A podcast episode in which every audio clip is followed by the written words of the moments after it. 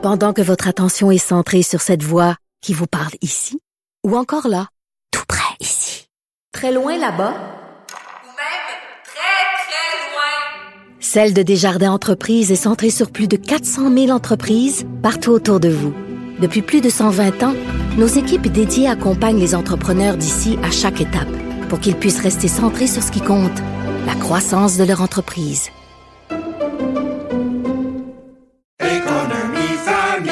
Ici Ricardo. Et Émilie, marchand d'IGA. On a envie de vous inspirer à bien manger. À moins de 5 la portion. Suffit de repérer les produits valeurs sûres et de les cuisiner avec une de nos recettes. Les valeurs sûres, c'est bien pensé, hein? Bien sûr! Détails sur IGA.net.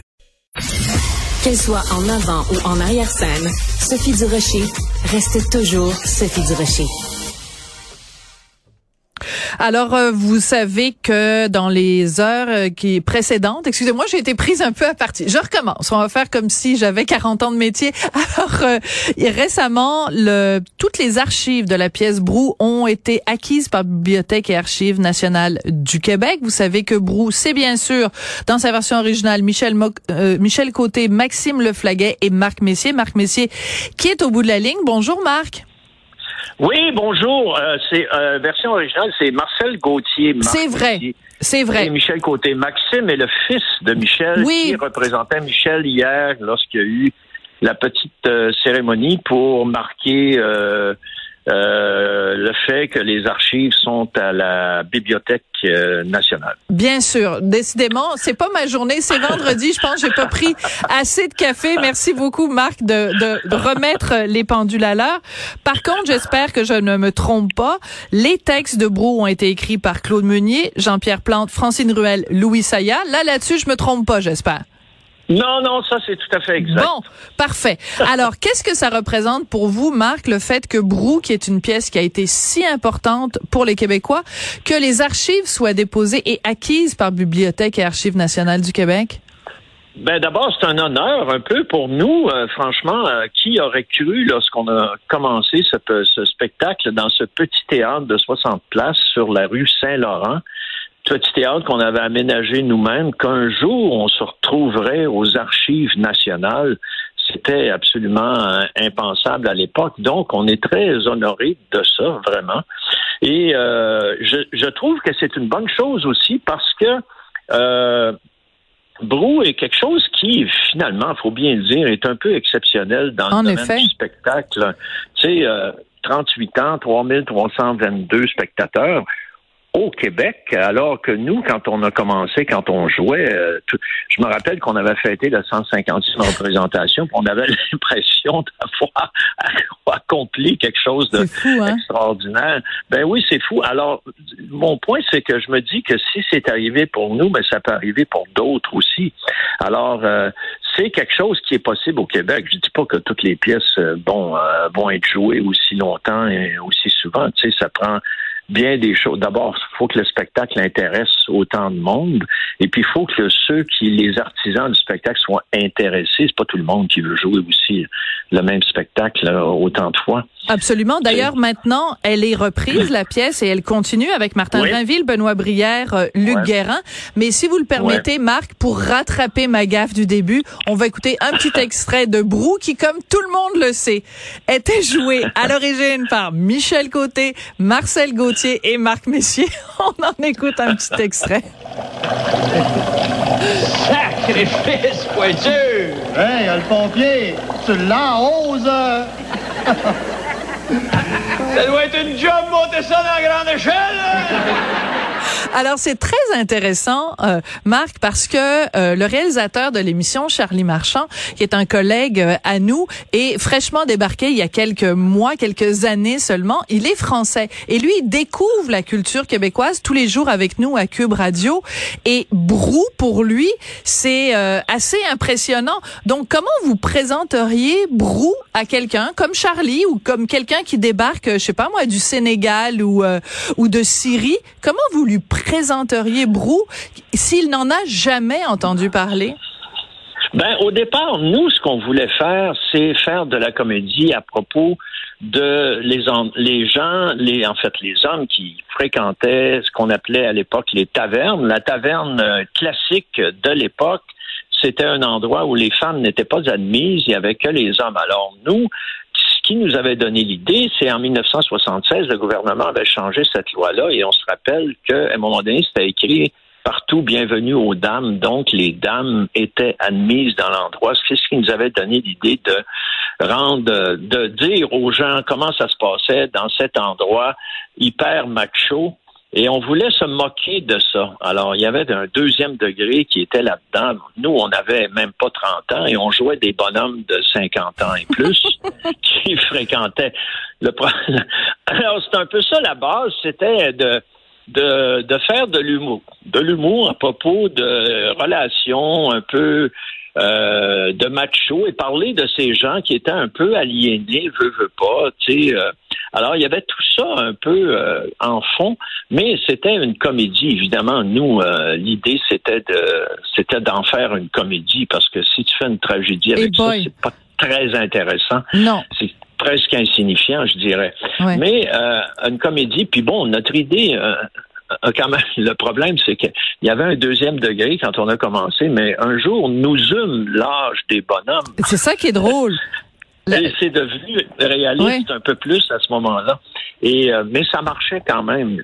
C'est ça qui est extraordinaire avec cette pièce-là, c'est que bon, il y a des gens qui font des thèses très très très niché euh, sur le, monde du spectacle qui venait voir ça et qui écrivait des trucs absolument euh, incroyables là-dessus.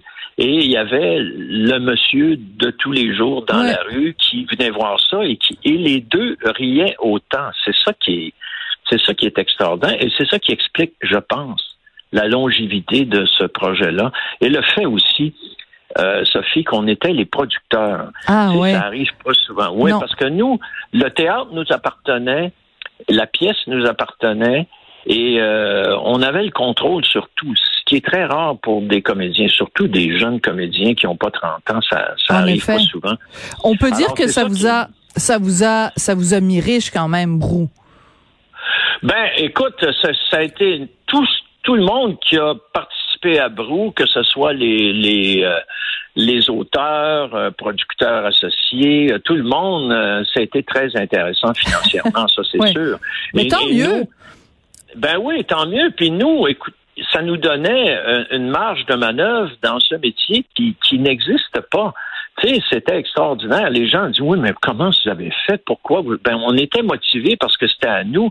Et en plus, les gens aimaient ce spectacle-là. Nous autres, on aimait ça et on jouait cinq mois par année la pièce.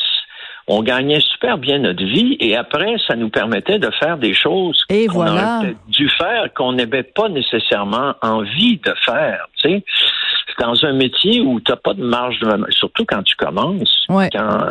alors, c'était béni des dieux, cette affaire-là. Absolument. en plus, on s'est, on s'est amélioré énormément comme comédien parce que quand, tu sais, jouer aussi souvent, quand tu as une salle, puis une scène, puis une salle remplie, à ta disposition, ben, tu peux t'améliorer beaucoup, beaucoup euh, comme comédien. C'est comme dans n'importe quel métier. Plus on le fait, meilleur on devient. Absolument. Il paraît qu'au bout de 10 000 fois, on devient vraiment euh, des experts. Je pense une théorie de Malcolm Gladwell. Je veux absolument qu'on parle de Michel Côté et je m'excuse encore tout à l'heure, j'ai eu une bulle au cerveau. Euh, on sait mhm. bien sûr que Maxime Leflaguet, c'est le fils de Michel Côté. En plus, je l'ai rencontré pas plus tard qu'au printemps, Maxime. Et mhm. donc, il était là en l'absence de son père. Il représentait d'une certaine façon son père. Donc, euh, est-ce que vous pouvez, Marc, aujourd'hui nous donner un petit peu des nouvelles de la santé de Michel euh, Côté? Ben, je peux vous dire ce que Maxime a dit hier, puisqu'on lui a posé la question. Euh, Michel a des ennuis de santé depuis un bout de temps. C'est pour ça qu'il est disparu de, du public. Là, on le voit plus, puis euh, il parle plus parce que bon, Michel a un cancer de la moelle osseuse. Son état est stable, il est en attente d'une greffe. Et comme a dit Maxime, euh, il garde l'espoir, il garde la morale, et puis euh, on devrait tous euh, garder le moral avec lui. D'accord, mais c'est tout ce qu'on peut dire pour l'instant. moi, on se parle, on s'écrit. Oui, oui. Michel est, oui, oui, oui, oui, on s'écrit, puis on, ben Michel, c'est comme un frère. Hein. Bien sûr.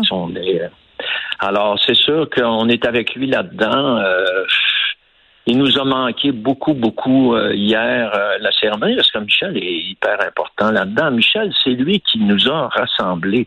Hum. Lui, euh, lui et Marcel sont des amis d'enfance.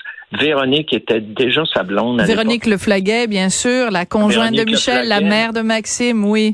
la mère de Maxime, super comédienne, elle aussi, qui était déjà, c'était déjà un couple, eux autres. Et moi, Michel m'a approché, ça faisait un an que j'étais dans le métier.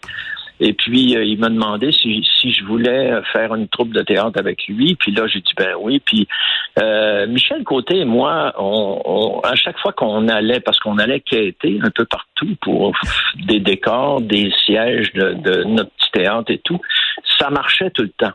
On, on, on se mettait notre petit habit, je me rappelle, on avait un petit habit. On mettait notre petit habit, puis on réussissait à convaincre tout le monde. Et euh, c'est ça. Et sais, on a toujours été. euh, non, non, c'est un grand ami. Puis écoute, euh, Très complice et on pense à que- lui. On se croise les doigts Ouais, comme euh, absolument. comme le demandait Maxime hier euh, lors de cette Ouais. cérémonie où euh, vous avez donc euh, où les, les les archives ont été acquises par Bibliothèque et Archives nationales du Québec. Merci beaucoup Marc puis désolé pour ma petite bulle au cerveau, ça arrivera ben non, plus. ben non, Sophie. Écoute, il y a tellement de monde que faut donc faut que tu te rappelles. Non, mais c'est vraiment j'ai interverti deux noms. Merci beaucoup Marc Messier, ça a été un plaisir, au euh, de te plaisir. parler. Merci beaucoup et c'est comme ça que se termine l'émission. Merci à Marianne Bessette à la recherche, merci à Charlie Marchand à la mise en nom de la réalisation et merci à vous. Merci pour votre patience et surtout merci d'avoir choisi Cube